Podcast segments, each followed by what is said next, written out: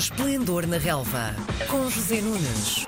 Passou o fim de semana de futebol e é dia de conversar com o José Nunes sobre o que aconteceu dentro dos relevados este fim de semana. Olá, José Nunes, bom dia. Bom, dia. dia. João e Karina. O jogo grande desta jornada foi o Benfica Braga, de ontem à noite. Prometia equilíbrio e imprevisibilidade em relação a quem podia sair vencedor, mas acho, Zé, que pouca gente podia prever que ia acabar com uma vitória muito dilatada do Benfica, com aquele 6-1. Uh, onde é que andou este Benfica nas últimas semanas, Zé? Ou, ou como disse o Jorge Jesus no final, era exatamente a mesma equipa a jogar exatamente da mesma maneira?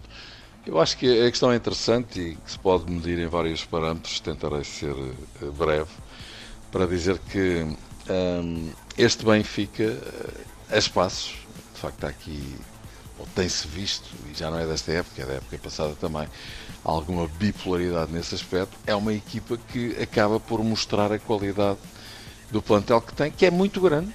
Há muita gente que defende e eu também sou dessa opinião, que o Benfica tem o melhor plantel hum, em Portugal, não é? Pela qualidade, lá está, é que existem muitos dos seus jogadores, aqueles que são titulares e muitos outros que não são. Hum, acontece que ontem, no caso do Sporting de Braga, aconteceu a tempestade perfeita. Aliás, o próprio Carlos Carvalhal hum, disse-o eh, no final do jogo que é a questão da energia Uhum. E estou a falar uh, do aspecto físico, não é? Uh, acabou por ser absolutamente determinante para que tivesse acontecido o que aconteceu. Um, em razão da, da sucessão de jogos que o Braga tem tido, particularmente o último, na quinta-feira, para a Liga Europa, teve pouco tempo de recuperação e acabou também por ser penalizado por isso. Mas eu acho que ainda assim isso não retira mérito à equipa do Benfica, que fez de facto um grande jogo, um ambiente muito bom no Estádio da Luz eh, e de alguma forma, pelo menos para já, lá está a questão da bipolaridade, temos que esperar pelos próximos jogos para ver se de facto há consistência nisto que aconteceu.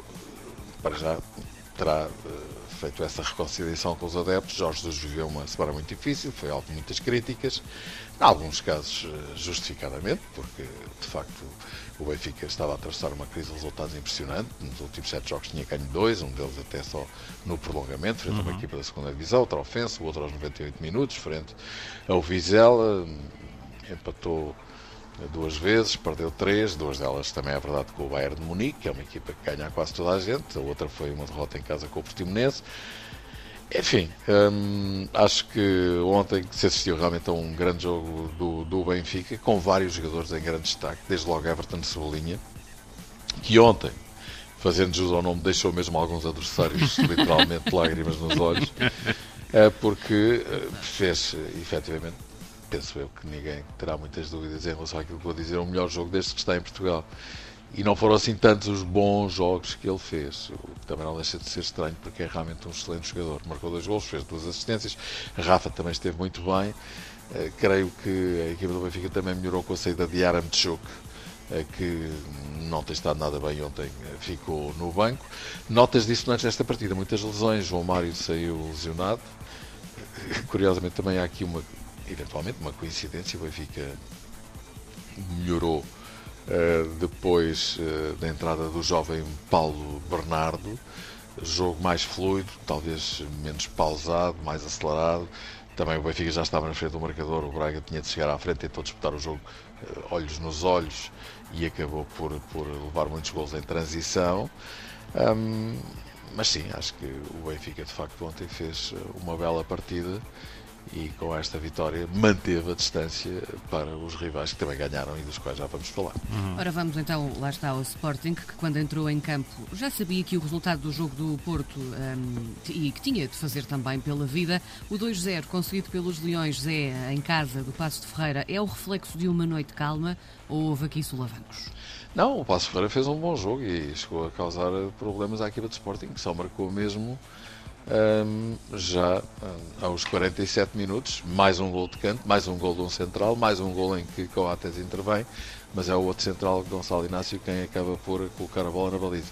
Depois Pedro Gonçalves, dando sequência aos gols que tinha marcado, frente à equipa do Besiktas, eh, parece estar de, de, de, de volta aos gols, faz o 2-0, que acaba por dar uma vitória justa à equipa de Sporting, que até podia ter feito mais, porque teve oportunidades para isso, mas o Passo Ferreira foi durante uma hora uma equipa que deu uh, muito trabalho e complicou a vida ao Sporting. Foi um jogo muito intenso, acho que foi um jogo bastante interessante de ver e que confirma que realmente este Sporting de Ruben Amorim está muito sólido, está muito forte e muito provavelmente vai enfim, dar muito trabalhinho aos rivais, tal como aconteceu na época passada. Uhum. Vamos então a, ao terceiro jogo, ao jogo do Porto. Todo o lançamento desse jogo tinha sido feito um, com o pano de fundo do outro que tinha acontecido uma semana e meia antes. Nessa altura, na ida aos Açores para a Taça da Liga, o Porto tinha sido derrotado pelo Santa Clara. Ontem à tarde a história não se repetiu e os azuis e brancos aplicaram 3-0. O que é que as equipas fizeram de diferente em relação a outros jogos? É? Olha, na primeira parte muito pouco. O jogo foi um suporífero. Durante a primeira parte, aliás, eu tive a oportunidade de fazer os comentários para ter um desse jogo e realmente não se passou nada de especial. Até foi o Santa Clara que entrou melhor do que a equipa do Porto. O Porto um bocadinho desligado, um bocado lento, um bocado complicativo, não fazia, não criava situações de desequilíbrio. Apenas um jogador destoava desde o início, o Luís Dias, que realmente está num momento de forma absolutamente transcendente.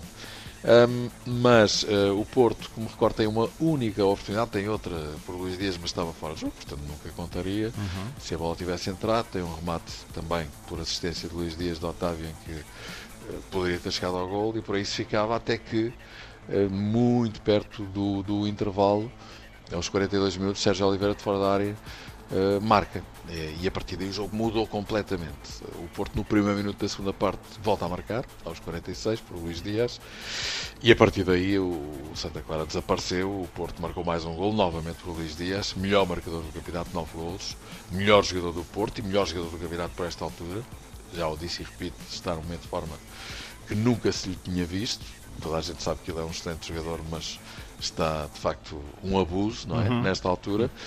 E o Porto acaba por vencer com tranquilidade, deixando para trás a eliminação na taça da Liga frente a este mesmo Santa Clara que começou bem, mas uh, não durou muito. A partir do momento em que o Porto faz um gol, uh, as coisas ficaram imediatamente sentenciadas e só uma equipa existiu.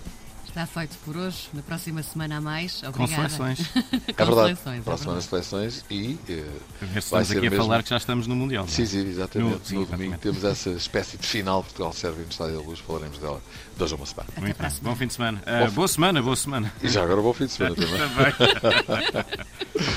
Às segundas-feiras, José Nunes comenta a jornada desportiva.